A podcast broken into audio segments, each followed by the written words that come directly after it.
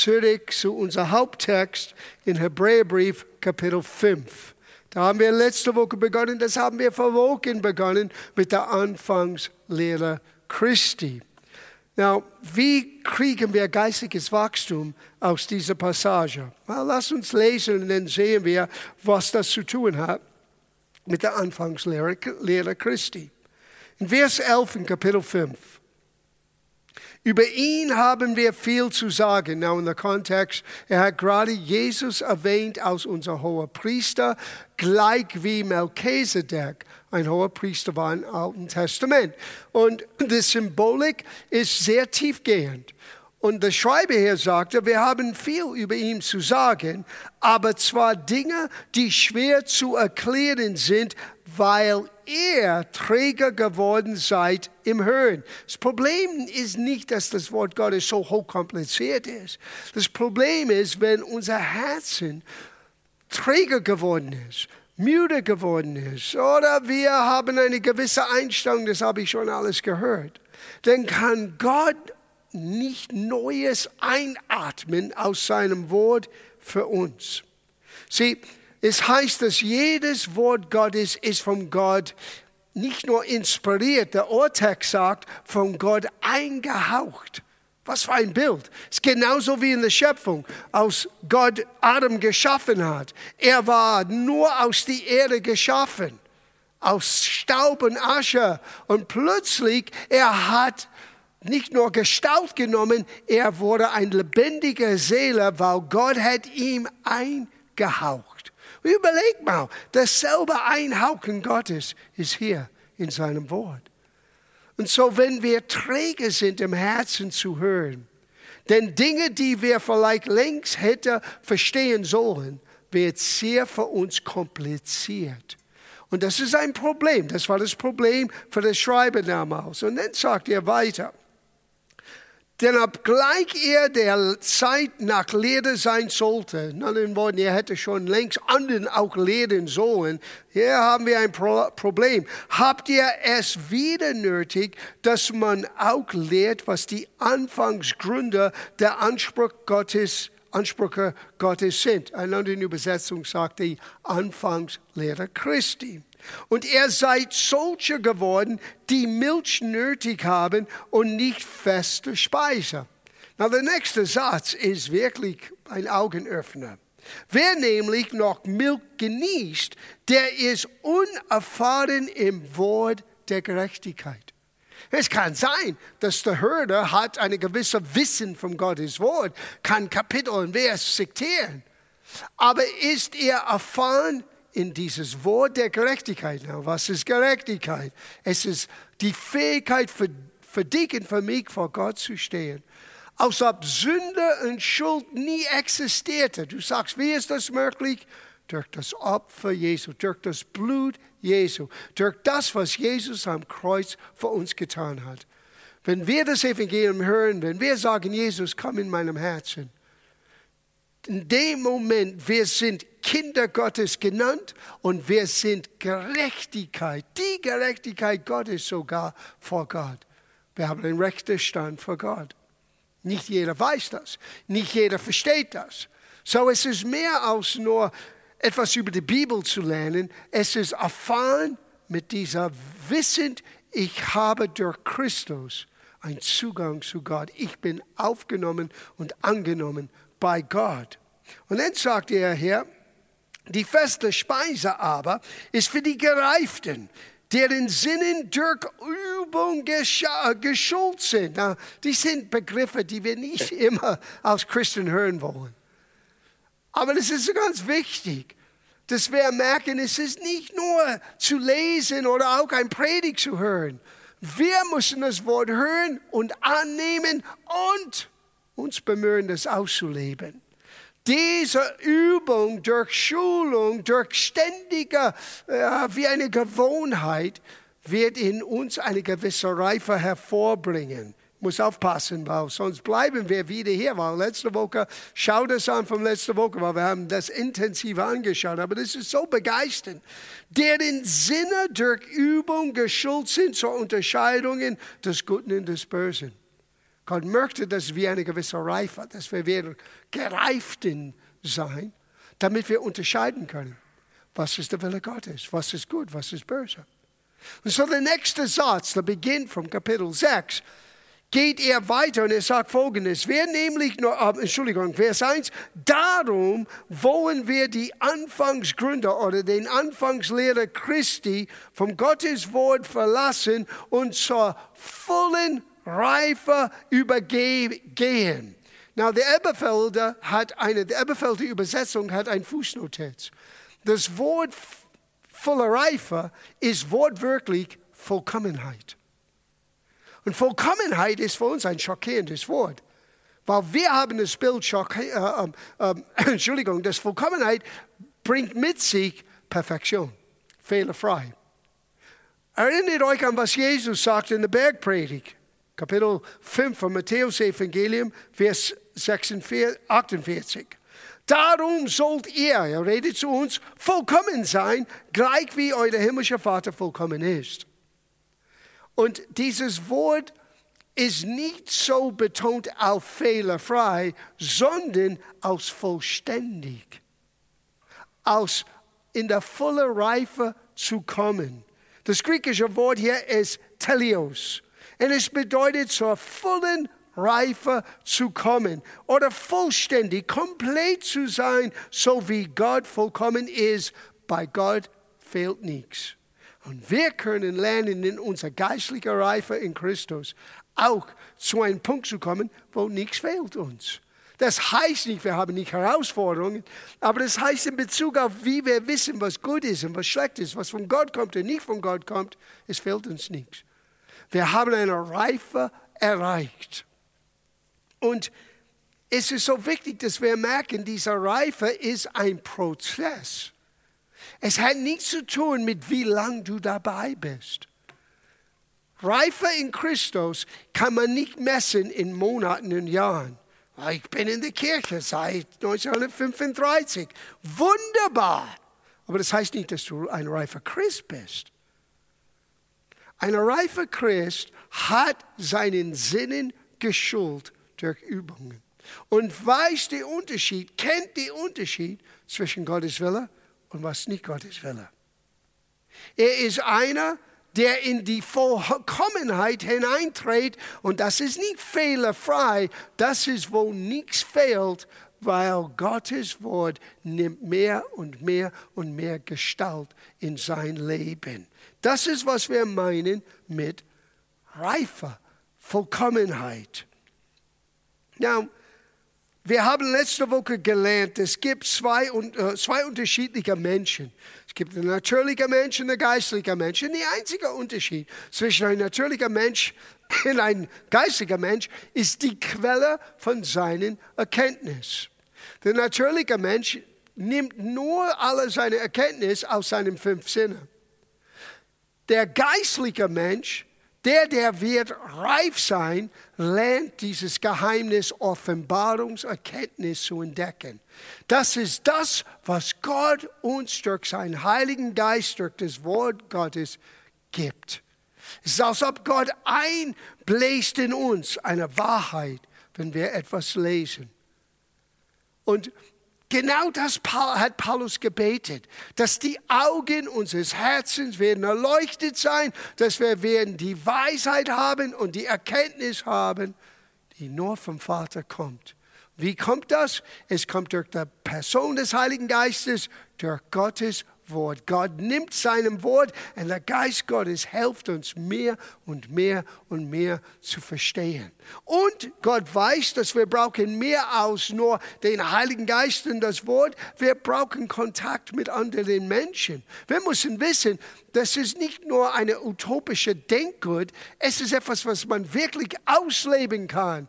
Und aus diesem Grund in Epheserbrief Kapitel 4, Gott hat Gaben gegeben etliche Menschen, die Apostel sind, Propheten sind, Pastoren sind, Lehrer sind, Evangelisten sind. Und die sind von Gott eingesetzt, um uns in die Mündigkeit zu führen. Es heißt sogar, damit wir nicht mehr unmündig sind. Aber was ist unmündig? wenn du nicht für dich selber sprechen kannst, wenn du nicht eine gewisse Reife hast. Und letzte Woche haben wir etwas Schockierendes gesehen. Jesus hat uns durch sein Opfer eine gewisse Erbschaft anvertraut. Wir sind sogar Miterbe Christi genannt im Neuen Testament. Aber wir haben festgestellt in Epheserbrief Kapitel 4, Vers 1, auch die Erbe, obwohl er der Herrscher ist über alles, wird nichts anderes äh, ähm, ausleben können als ein Connect, solange er die Erbe unmündig ist. So wir sollten eine gewisse Anreiz haben, eine Motivation in uns haben. Ich möchte dieser Reifeprozess angehen. Ich möchte geistliche Reife erleben, damit ich das ausleben kann, was Christus für mich am Kreuz ermöglicht hat. Ja, das bringt uns, wo wir waren letzte Woche. Jetzt, wir haben auch viel mehr Dinge gesagt, aber wir wollen gleich jetzt zu den Hauptphasen vom geistlicher Reife. Und für das gehen wir zu 1. Johannes Kapitel 2. 1. Johannes Kapitel 2 ab Vers 12. Paul, ähm, sorry, sorry hier, nicht Paulus, Johannes hier spricht von an der Oberfläche drei unterschiedliche Typus oder Phasen vom Menschen oder vom Wachstum. Aber in Urtext eigentlich es ist vier unterschiedliche Phasen. Und diese Phasen wollen wir miteinander anschauen. Aber ich gehe zu lesen ab Vers 12 in Kapitel 2. Kindlein, ich schreibe euch, weil euch die Sünden vergeben sind, um seines Namens willen.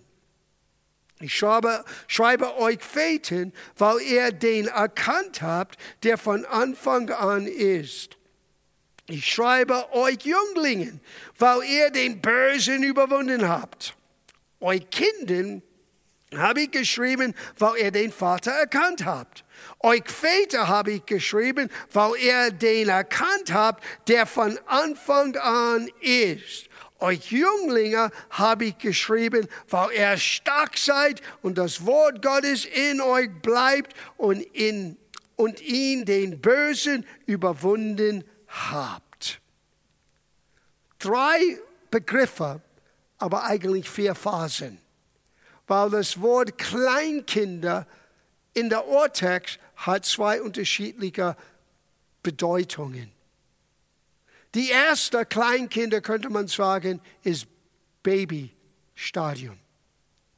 Ein Baby in Christus. Na, ein Baby in Christus ist keine Beleidigung.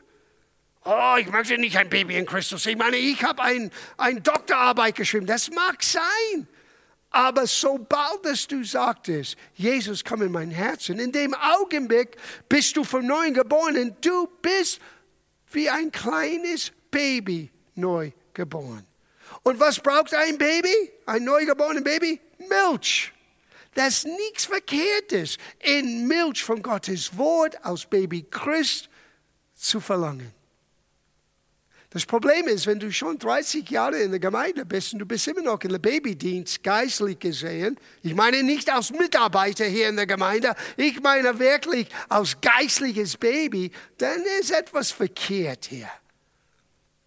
Man fängt an als Baby. Das zweite Mal, wo das Wort Kleinkind wird verwendet, es ist eine andere Bedeutung in der Urtext. Wir würden sagen, das ist interessant, wir können sagen, das sind Teenager. Ich werde den Merkmalen von jeder Phase mit euch anschauen. Teenager. Und dann den Jünglingen, junge Erwachsene. Und dann die Väter, man könnte genauso sagen, die Mütter, die Reifen in der Gemeinde, die Gereiften in der Gemeinde. Und äh, es ist interessant, meine Eltern, ich bin ziemlich alt inzwischen, aber mein, mein Eltern, mein Vater war 1918 geboren, stell dir vor, für über 100 Jahre. Meine Mutter 1920. Als die klein waren, das gab kein Begriff Teenager. Existierte nicht. Dieses Begriff Teenager war eigentlich ein Marketingstrategie in den 50er Jahren ausgearbeitet, damit man mehr Geld verdienen könnte, indem man Produkte auf den Markt bringt, genau geeignet für diese Phase im Leben. Bevor die 50er Jahren und dann kamen Filme mit James Dean und Marlon Brando und Rebel Without a Cause und all diese Dinge. Es gab kein Teenager. Du warst ein Kind und irgendwann, als du nicht mehr Kind warst, warst du ein Erwachsener. That's it. Gleich in die Arbeit, gleich in der Verantwortung. Ein junger Erwachsener, ja, aber du warst erwachsen. Aber über die letzten 60, 70 Jahre, wir haben diese Phase ein bisschen ausgebreitet. Und das ist okay. Psychologisch, für uns als Eltern, du merkst schon an deinen Kids, wie sie sich anders verhalten in der Grundschule als in der Highschool oder im Gymnasium oder Realschule. Es ist eigentlich nicht verkehrt. Aber es ist interessant zu wissen, das war alles nur eine Marketingstrategie, damit sie mehr Geld verdienen könnte. Das ist eine andere Geschichte. Aber es war interessant für mich zu entdecken, Johannes hat schon auf das hingedeutet. Was ein riesiger Unterschied zwischen ein Baby und Kleinkind. Na, ich habe gerade jetzt zwei Enkelkinder. Mein Enkelsohn ist zweieinhalb, wird drei nächsten Februar. Und meine Enkeltochter ist für sechs Wochen gestern geboren. Und ich kann euch sagen, diese Beschreibungen, die passen ganz genau, was ich euch gebe, zu dieser Phase. Charakteristiken von eines Kleinkindes, ein Baby, ein Unmündiger, wenn ich das sagen darf. Einer, der nötig hat, unverfälschten Milch zu bekommen. Kleinkinder sind unschuldig. Das ist das Erste, was du merkst. Es gibt etwas an einem Baby, wo du, du merkst gleich. Und an Kleinkinder sind unschuldig. Sie sind nicht böse vom Herzen aus. Sie sind ganz unschuldig. Die haben eine gewisse Unwissenheit. Die haben noch nicht lang genug gelebt, gewisse Dinge wahrzunehmen. Und dann musst du, während sie am Wachsen sind, sagen, der Herd ist heiß. Ich habe bei mir in meinem Wohnzimmer einen offenen Kamin, mit einem nicht offenen Kamin, ist ein Kamin mit einem Glasfenster. Und äh, mein, mein Enkelsohn liebt das. Wir holen das Holz, wir fangen das an. Und dann sage ich immer, aber wenn das Feuer brennt, du kannst den Türgriff nur anfassen. Ich habe einen besonderen Handschuh, äh, die einen, wenn man schweißt Metall, ein Welder's Hand Glove, nur mit das. Und einmal hat er vergessen und er hat versucht, aber es war nicht so heiß, aber er hat gleich gemerkt, und das war das Ende von, oh, ich werde das probieren. No, no, no, Grandpa, machst du das? Ja, ich bin nicht Opa, aber mein Enkelsohn, ich bin Grandpa, okay? Nur, dass ihr das feststellt. Ich bin Grandpa. Und, und so müssen wir das tun mit unseren Kindern. Den kleinsten Dingen müssen wir unseren Kleinkinder beibringen. Das ist nicht richtig oder das ist nicht gut.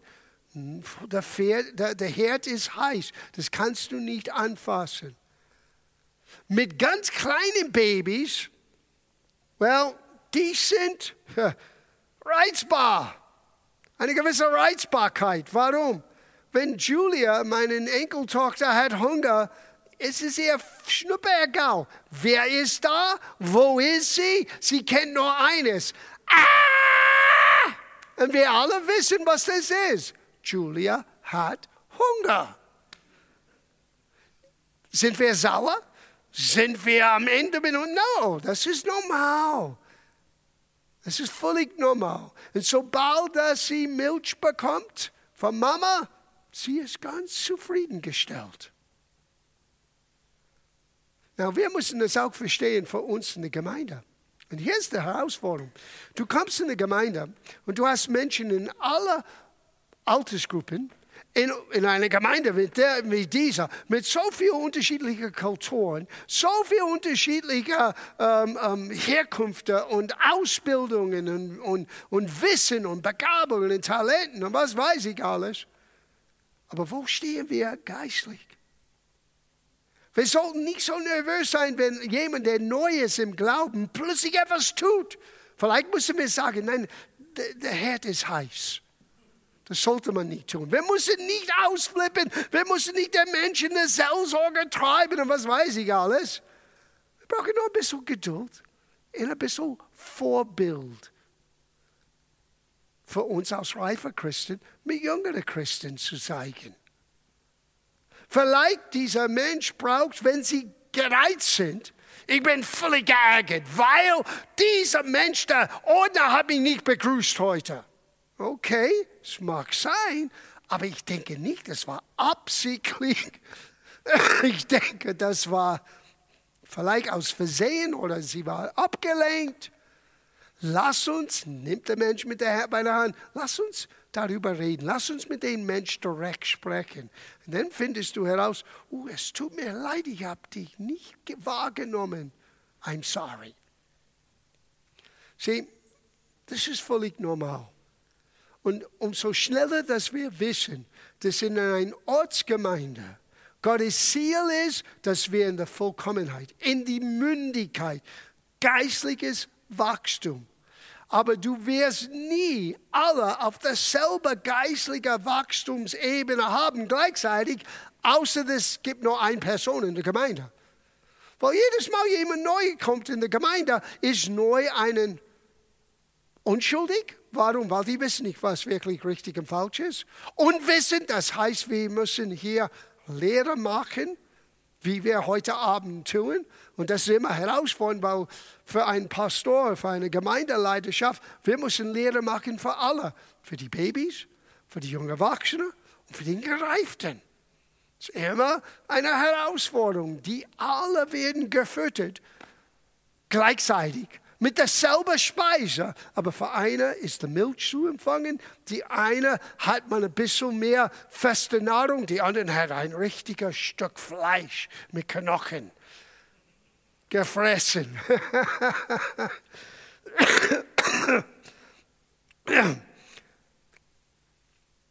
Now, das, wenn wir das nochmal anschauen, das heißt, Kindlein, ich schreibe euch, weil euch die Sünden vergeben sind, um seines Namens willens. Im Grunde genommen, das ist alles, was ein Baby Christ wirklich weiß. Mir ist vergeben. Ich kann es nicht vielleicht alles erklären. Ich weiß bei mir, als ich zu Jesus kam, ich war 22 Jahre jung und ich hatte so viele Fragen.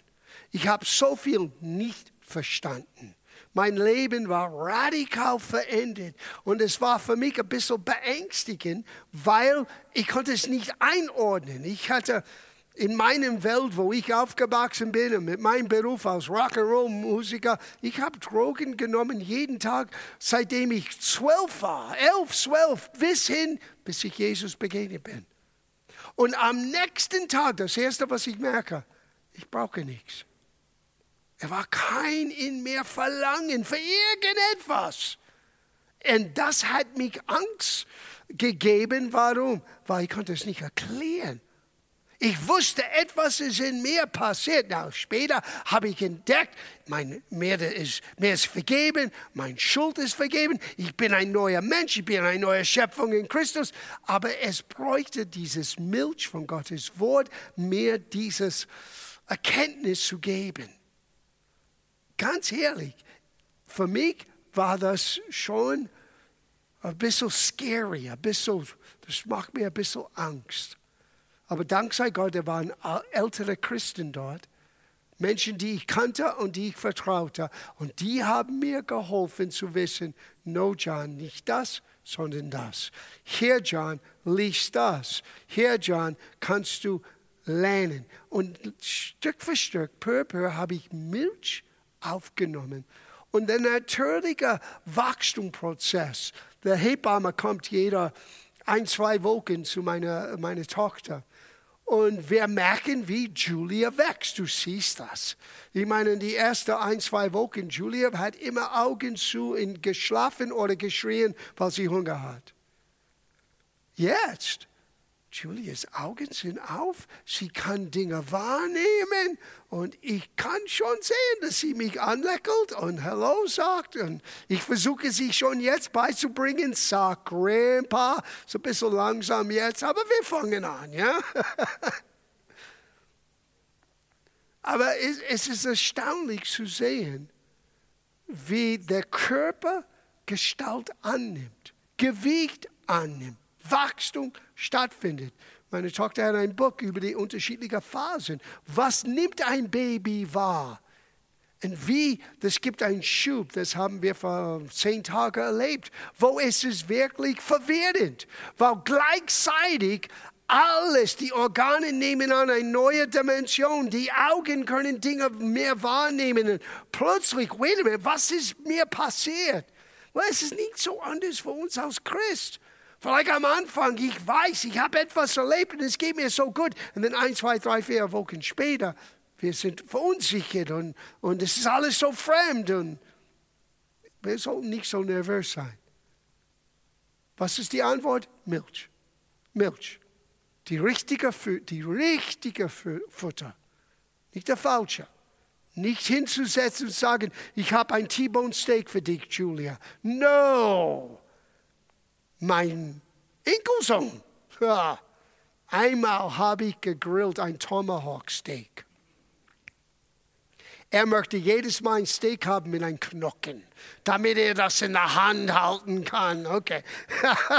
das ist der Unterschied zwischen ein ganz, ganz kleines Baby und einer, der ein Kleinkind ist, der am Wachsen ist völlig anderen Wahrnehmungen. Und du siehst das hier in der zweiten Erwähnung von Kleinkinder. Euch Kleinkinder habe ich geschrieben, weil ihr den Vater erkannt habe. Es, es deutet hin an eine gewisse Wachstum. Nicht nur mir ist Schuld, meine Schuld und Sünde vergeben, ich weiß von wem. Ich beginne den Vater zu kennen. Now, nicht so wie einen reifer Vater oder Mutter, aber das ist eine Phase, wo man schon eine gewisse Erfahrung macht. Zeig nochmal meine Enkelkinder an. Julia beginnt jetzt Dinge wahrzunehmen. Wer ist Mami, wer ist Papi und wer ist ihre großer Bruder? Mein Enkelsohn hat alles im Griff, kennt alle Namen, weiß genau, wie er uns alle in der richtige Richtung lenkt, damit wir tun, was er will. Ja? Aber er kennt nicht gewisse Dinge wie einen, der noch reifer ist, der noch älter ist, der noch erfahren ist, der noch erfahren ist. Es hat alles seinen Wachstumszeit. Aber der Unterschied zwischen ein unschuldiges kleines Baby, der reizbar ist, ist bei diesen Kleinkindern, kann man sagen, Grundschulkinder bis hin zu Teenies, ja? Das ist, wo sie jetzt merken, der Vater hat diese Vergebung für mich ermöglicht. Es ist interessant, dass Johannes hat zwei unterschiedliche, obwohl es beides mit Kleinkindern übersetzt ist. Das sind zwei unterschiedliche Worte. Und du merkst den Unterschied in das, was er sagte. Für die eine, es ist die Schuld des Vergeben, ganz einfach. Für die nächste Phase, ich beginne der Person zu kennen, von denen mein Schuld wurde vergeben. Derjenigen, der es ermöglicht hat. Es ist eine Stufe vom Wachstum. Ja, lass uns weitergehen. Der Charakteristen. Oh, ich habe vergessen zu sagen, die Charakteristiken von einem Teenager ist, uh, man kann feststellen, dass eine gewisse Wachstum hat stattgefunden, aber es gibt Unsicherheit. Es gibt eine Menge Neugier, und das ist manchmal nicht immer positiv. und es gibt eine gewisse Geschwätzigkeit. Das gehört zu Teenageralter. Und auch da brauchen wir ein bisschen Geduld. Für uns, die ein bisschen reifer sind, hey, nimmt es ein bisschen gelassener. Weil niemand geht gleich von unschuldiges kleines Baby zu gleich Professor. Niemand tut das. Es ist eine Phase des Wachstums oder einen Prozess des Wachstums. Now, das Charakteristiken von einem Jünglingen oder junger Erwachsener, wenn ich das sagen darf. Was ist der Unterschied zwischen Teenager, Teenie, ich würde sagen, ein Teenager ist einer, der schon jetzt an die Abitur arbeitet, in dieser Arbeit, in dieser Alter oder in die Berufsschulung reingeht, bis hin zu junger Erwachsenen. Und junger Erwachsener kann zwischen 18 und bis zum Mitte 30 sein, ganz ehrlich gesagt. Na, ich weiß, dass es für denen beleidigend war, wenn du 35 bist, weißt du alles, denkst du. Irgendwann werde ich ein Buch veröffentlichen, einiges, was ich gelernt, seitdem ich alles wusste. man denkt, dass man alles weiß, aber man lernt immer so viel im Leben. Umso älter dass ich bin, umso mehr merke ich, was ich nicht wirklich verstanden habe. Aber wenn du 35 bist, weißt du schon alles. Aber okay, das ist ein gewisser Merkmal von einem jungen Erwachsenen. Was hat er gesagt? Die sind stark, das Wort bleibt in, in denen und die überwinden den Bösen. Das ist cool. Die sind aktiv, die, die sind aus dem Babystadium mit Unschuld und nur schreien, wenn sie Hunger haben. Die sind nicht mehr Kleinkinder, die sind jetzt nicht mehr Teenager, sind nicht in Teenies mehr, die sind junge Erwachsene. Und die lernen, wow, ich kann mit Gott mein Leben gestalten. Ich kann Gottes Wort annehmen und ich kann sogar das Böse überwinden, weil das Wort wird mich stark machen. Das ist wunderbar. Aber wo liegt das Problem? Well, was fehlt bei den Jünglingen ist Lebenserfahrung und die notwendige Weisheit die man bekommt nur, wenn du lang genug gelebt hast. Na, ich weiß, ich sage ganz ehrlich, als junger Pastor, ich habe das immer von anderen älteren Pastoren gehört und das war für mich, ja, ich habe das Wort. Well, ja, er sagte, du bist stark in dem Wort, du hast den Bösen überwunden, aber du bist immer noch ein Jüngling. Das gibt eine gewisse Lebenserfahrung, was dir fehlt. Es ist erstaunlich, wenn du älter wirst, wie du Dinge anders äh, beurteilst, wie du Dinge anders siehst. Ich lerne, ich habe in einigen Bereichen viel mehr Geduld mit gewissen Dingen, die vor 30 Jahren mich total genervt hat. Hättest du mich erkannt vor 30 Jahren, du würdest mich nie wiedererkennen. Ich war immer auf 180, weil alles muss perfekt sein, weil wir machen das alles für Jesus. Und jeder Projekt, egal was es war, wir haben ein neues Buch veröffentlicht oder einen neuen CD herausgebracht oder eine Veranstaltung oder ein Seminar oder eine Kon Konferenz, alles muss perfekt. Und wenn es nicht perfekt ist, no, ich habe nie meinen Drang für Vortrefflichkeit verloren. Warum? Weil ich möchte mein Bestes für Jesus geben. Und ich möchte anderen Menschen zeigen, dass es lohnt sich, unser Bestes für Gott zu geben. Das habe ich nie verloren. Was ich verloren habe, dank sei Gott, ist das immer auf den crazy gehen. Ich bin immer auf 180, weil es nicht so ist. Ich bin nicht hundertprozentig, aber ich bin viel, viel besser Ganz ehrlich gesagt, es ist ein Geheimnis in Gott, wie Elisabeth mich ausgehalten habe für über 35 Jahre. Es sind fast 40 Jahre jetzt inzwischen. Aber jetzt kann ich das verstehen, wie sie mit mir zurechtkommt. Ja, ich bin ein netter Kerl jetzt, aber damals. Aber das ist Wachstum. Es ist eine gewisse. Vielleicht, wenn ich das sagen darf, und ich schaue zurück, 30, 35, fast 40 Jahre, eine gewisse Sturheit war vielleicht notwendig für den Durchboxen von einiges, was notwendig war. Ich wusste, dass ich stark war. Ich wusste, dass das Wort Gottes in mir lebt. Ich wusste, dass ich den Teufel überwunden habe. Was ich nicht wusste, ist die Dinge, die ich gelernt habe seitdem in den letzten 40 Jahren mit meiner Lebenserfahrung. Und ich sage euch, was ein riesiger Wendepunkt war für uns. Dieser Junglinge Mut und Freimütigkeit, die wir hatten, gleich am Anfang von dieser Arbeit, hat uns ein bisschen Distanz geschafft oder Abstand geschaffen von dem Rest von den Leib Christi hier in München. Wir waren eigentlich alleine gestellt. Man würde sagen, äh, ein bisschen der schwarze Schafe in der Familie. Das waren wir. Niemand wollte mit uns etwas zu tun haben. Außer ein paar internationale ähm, Gastsprecher und Evangelisten und, und, und reisende Dienste, weil die wussten, was wir getan haben, hat wirklich viel Segen freigesetzt. Aber der Umgang miteinander aufgrund von meiner Unerfahrenheit hat so viel Reiben verursacht, dass da waren Mauern. Na, der Geist Gottes möchte Einheit, immer. Wir sind ein Leib. Und es waren zwei ältere Männer von der CVJM, der Wilhelm Blasing und der, der, der, der Burkhard Schwarz.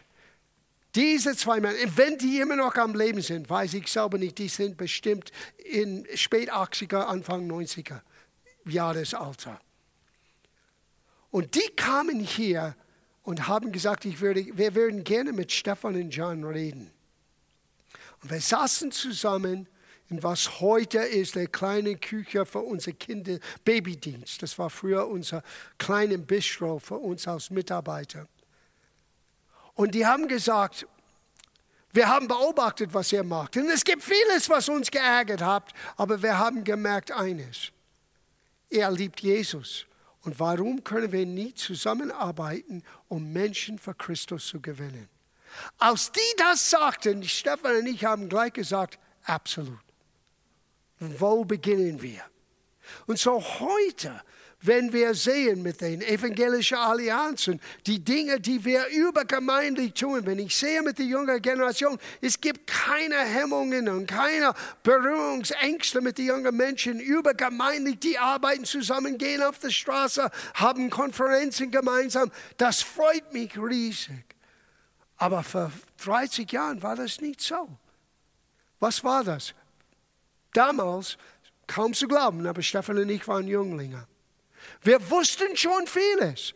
Wir erlebten vieles aus, aber das fehlte an uns, an einer Menge Lebenserfahrung.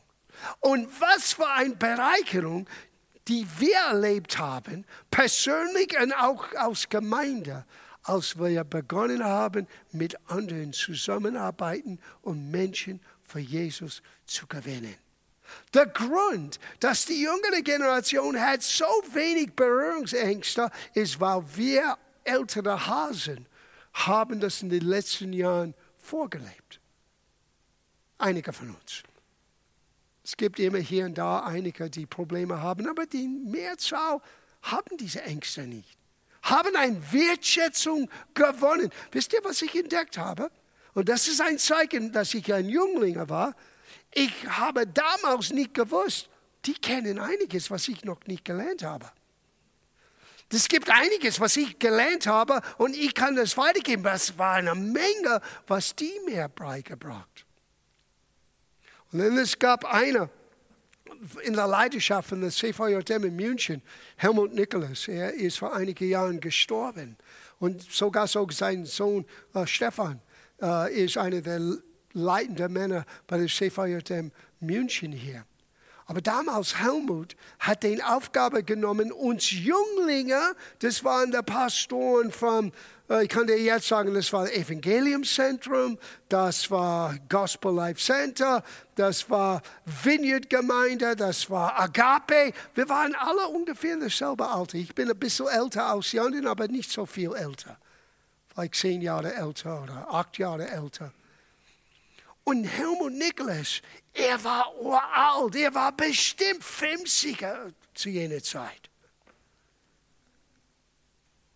Und er hat uns unter den Armen genommen. Er hat uns mit einer väterlichen Weisheit uns eine Beschleunigung vermittelt in geistlicher Reife. Wir haben uns wirklich, wir waren sehr traurig, als Helmut uns sagte, dass er an den Aufgaben übernehmen muss, bundesweit, nicht nur für München. Weil wir haben so viel von ihm gelernt. Wir haben ihn so geschätzt. Na, was war das? Jetzt nachhinein, ich kann sehen, es war Hel äh, Helmut, der uns geholfen hat, von dieser Jünglingerphase zu Väter zu sein. Weil jetzt sind wir der Väter. Jetzt sind wir die uralte Hasen. Jetzt sind wir diejenigen, die nicht nur 20, sondern 30, sondern 40 Jahre dabei sind und können die nächste Generation prägen. Aber es ist nicht nur die Zeit, das ist das Lernen in die Zeit, dass du dabei bist. Das ist die Bereitschaft aufzunehmen, dass unser Herzen nicht träger werden. Dass wir werden Wahrheit immer neu angehen. Und dass wir werden immer neu auf Jesus schauen. Herr, lehre mich, damit ich lernen kann. Und damit ich fähig bin, anderen zu lehren. Ich liebe das. Was war das Kennzeichen von einem Vater? Sie kennen und verstehen Gott und seine Wege. Sind nicht perfekt, fehlerfrei. Die sind aber im Sinne von Vollkommenheit gereift. Und die kennen Gott. Und die kennen Gottes Wege. Die sind in einer Lage, wo sie anderen Leuten helfen können, die auf dem Wege sind. Und dorthin möchte Gott uns alle bringen. Und wisst ihr, es braucht viel, viel mehr als nur einen Pastor oder ein Co-Pastor oder einige in der Leidenschaft, die reif sind. Es braucht die ganze Gemeinde in eine Richtung zu führen, die Mündigkeit. Wissend, es gibt unterschiedliche Phasen, unterschiedliche Menschen, nicht alles auf derselben Ebene vom, Reif, vom Reife, aber wir sind gemeinsam auf dem Weg in der Reife zu gehen. Das muss das Ziel sein für die Gemeinde. Auf einer Seite, wir wollen die Unerreichten erreichen, yes. Auf die anderen Seite, wir wollen nicht, ein nicht nur eine schöne Gemeinde haben, wir wollen es möglich machen, dass jeder Gläubiger in die volle Reife heranwachsen können. Was brauchen wir für so etwas? Gibt euch ein paar Charakteristiken von einem reifen Vater oder Mutter. Nummer eins.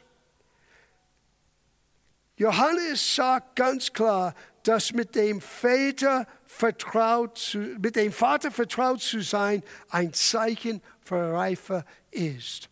Du kannst ihn, der von Anfang an ist. So, ja, den, den Kleinkinder, Grundschulkinder, die haben nicht nur gemerkt, ihre Sünden sind vergeben, sondern auch, von wem es kommt, der Vater.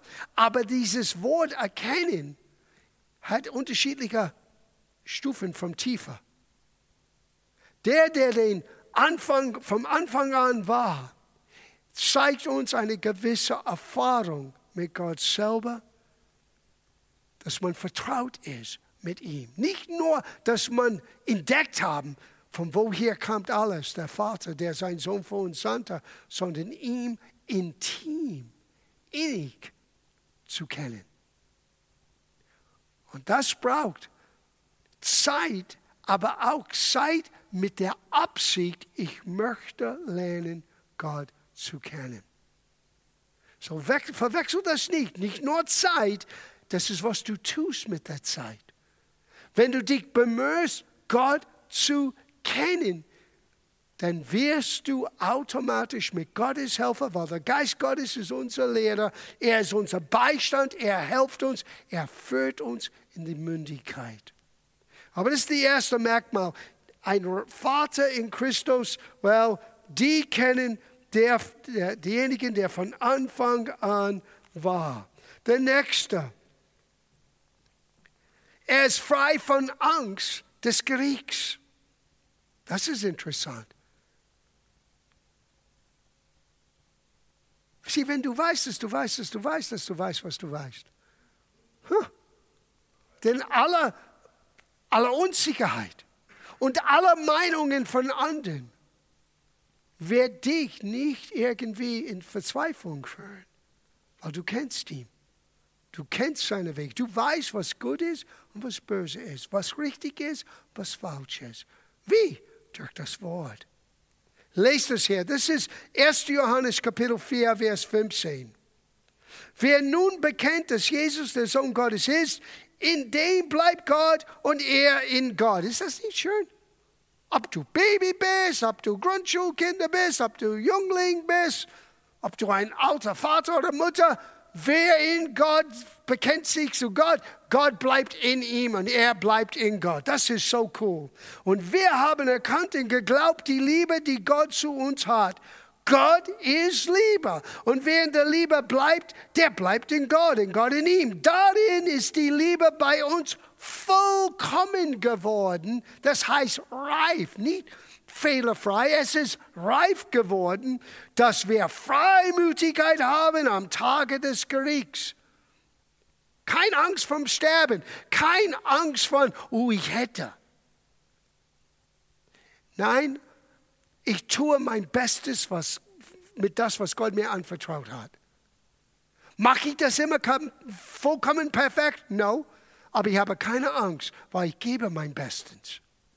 Mache ich manchmal Fehler, lerne ich von meinen Fehlern, aber meine Absicht ist, mein Bestes zu geben. Wir haben Freimütigkeit am Tage des Gerichts, denn gleich wie er ist, er redet von Jesus, so sind auch wir in dieser Welt.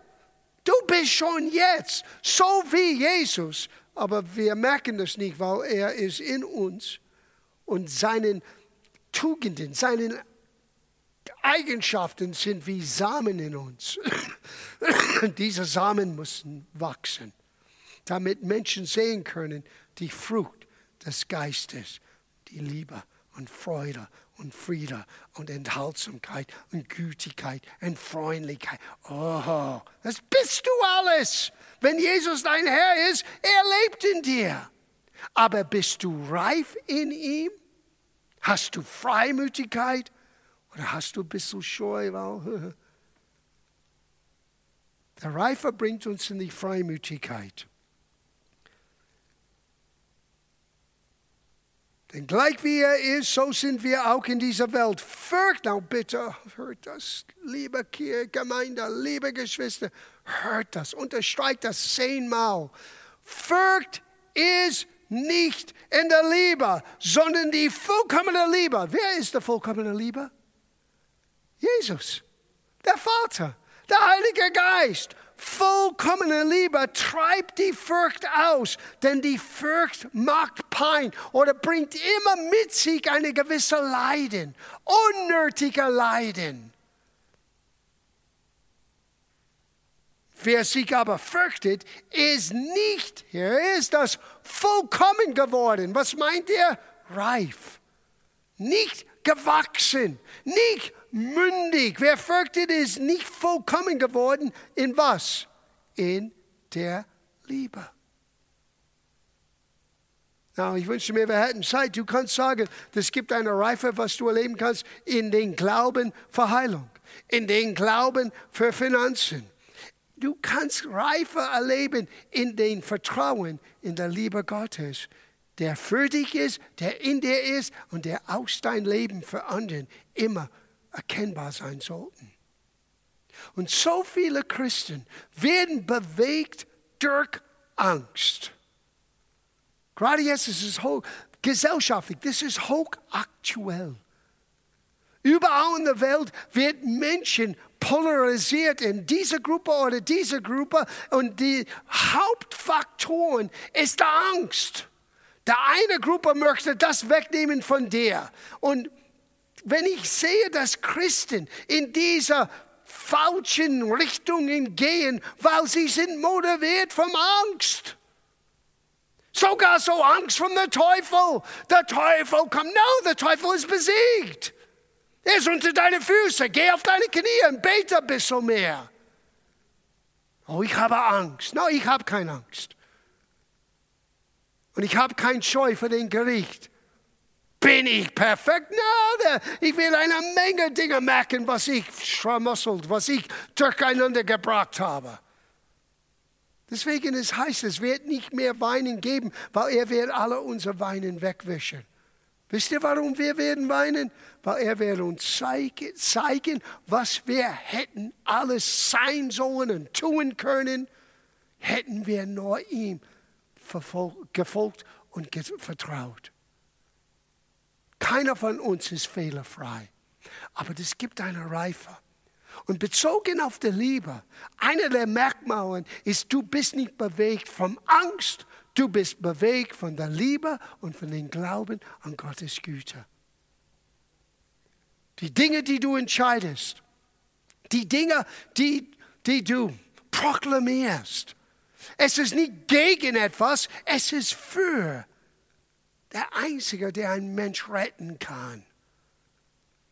Und die Motivation ist nicht aus Furcht oder Angst, es ist aus Liebe. Weil in, in der vollkommenen Liebe, Angst kann nicht bleiben. Das finde ich so klasse. Hier sind noch ein Merkmal. Geduldig in Prüfungen. Oh. Sieh, wir lesen die Bibel und wir sagen, Brüder, Schwester, ich glaube der Bibel. Okay. Jakobus Kapitel 1, Vers 2. Das ist für die meisten das Ende der Kapitel. Der Ende der Geschichte. Achtet es für lauter Freude, wenn du in allerlei oder mancherlei Anfechtung geraten bist. Wenn du hast Herausforderungen. Wie viele Menschen tun das? Wortwörtlich in der griechischen Text, es heißt, feiert einen Party. Viele Menschen feiern eine Party, weil sie Probleme haben?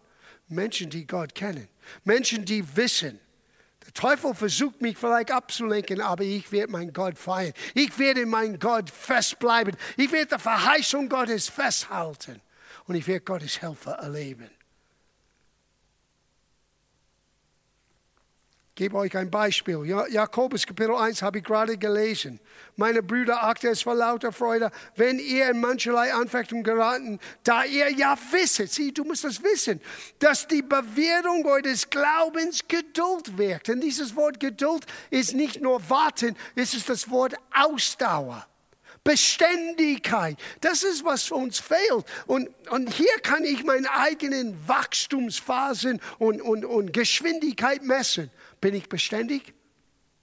Bin ich, bin, ich nur happy, wenn Menschen mich loben? Und bin ich traurig, wenn jemand mich eine Kritik gegeben? Oh oh, habe ich ein Problem, muss ich ein bisschen mehr arbeiten an meinem Wachstum. Der Anfechtung gegen deinen Vertrauen in Gott bewirkt Beständigkeit, wenn du es zulässt. Und Beständigkeit, schau, was Beständigkeit macht. Das ist ein Hammer und der Geduld oder der Beständigkeit aber so ein vollkommenes Werk. Was heißt das? Eine volle Reife, eine volle Auswirkung haben, damit ihr, damit wir, die Menschen, die angefochtet sind, damit wir vollkommen, fehlerfrei, no, reif, damit wir eine Reife leben und ganz seid und es uns auch an nichts mangelt. Ah! Genau. Ist ein reifer Mann. Das heißt nicht, die haben eine Million in der Bank. Aber die wissen, mit jeder neuen Herausforderung, die Antwort ist immer, mein Gott. Die Antwort ist in der Verheißung Gottes. Ich weiß mit Geduld, mit Ausdauer, mit Beständigkeit an der Verheißung Gottes, ich werde Gottes Helfer erfahren. Und die Weisheit, wie ich mich benehmen soll in jeder Situation. Das bekommst du mit Lebenserfahrung. Der letzte, wir machen Schluss hier mit diesen Gedanken. Der vierte Merkmal von einem geistlichen reifen Vater oder Mutter, die sind fähig, mit Gottes Liebe zu lieben. Fähig, mit Gottes Liebe zu lieben. Ich lese weiter in 1. Johannes Kapitel 4. Wir haben Vers 15 bis 18. Lass uns weiterlesen ab Vers 18 in Abschluss. Wer sich aber fürchtet, ist nicht vollkommen geworden in der Liebe. Wir lieben, weil er uns zuerst geliebt hat. Wenn jemand sagt, ich liebe Gott und seinen Bruder doch hasst, so ist er ein Lügner. Denn, er seinen, denn, denn wer seinen Bruder nicht liebt, der er sieht, der kann Gott nicht lieben, denn er nicht sieht. Und dieses Gebot haben wir von ihm, dass wir Gott lieben, auch seinen Brüder lieben sollen.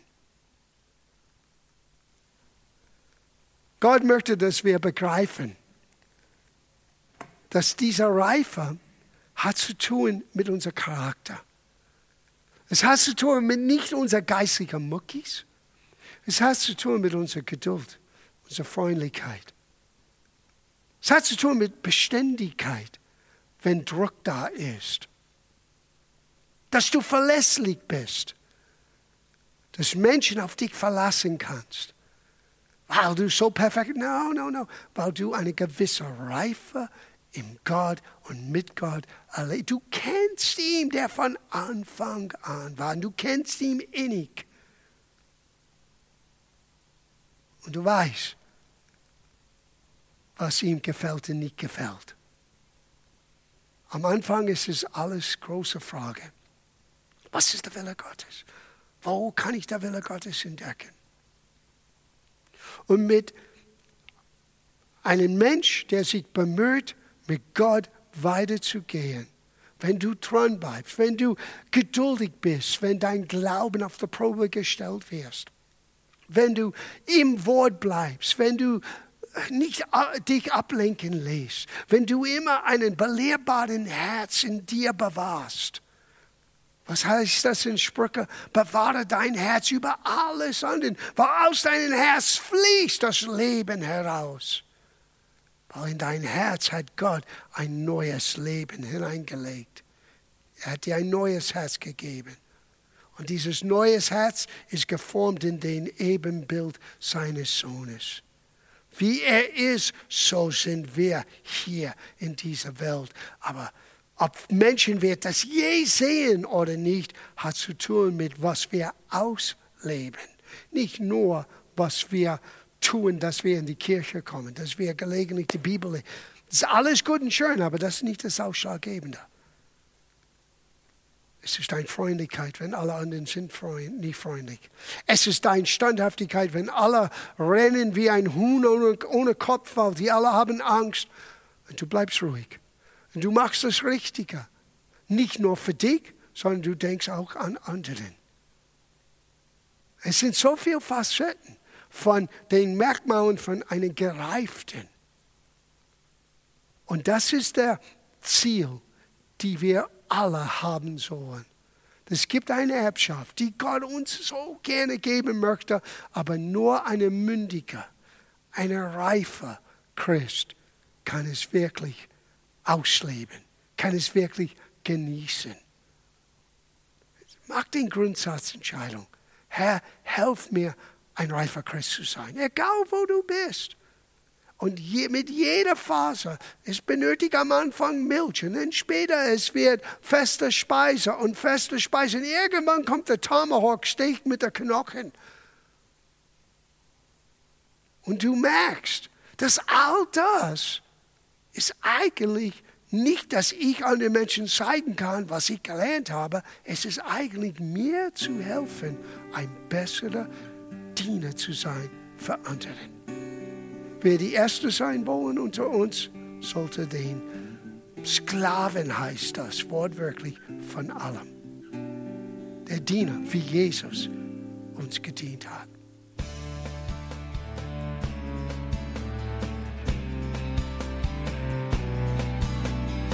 Liebe Zuhörer, das war ein Ausschnitt eines Gottesdienstes hier im Gospel Life Center.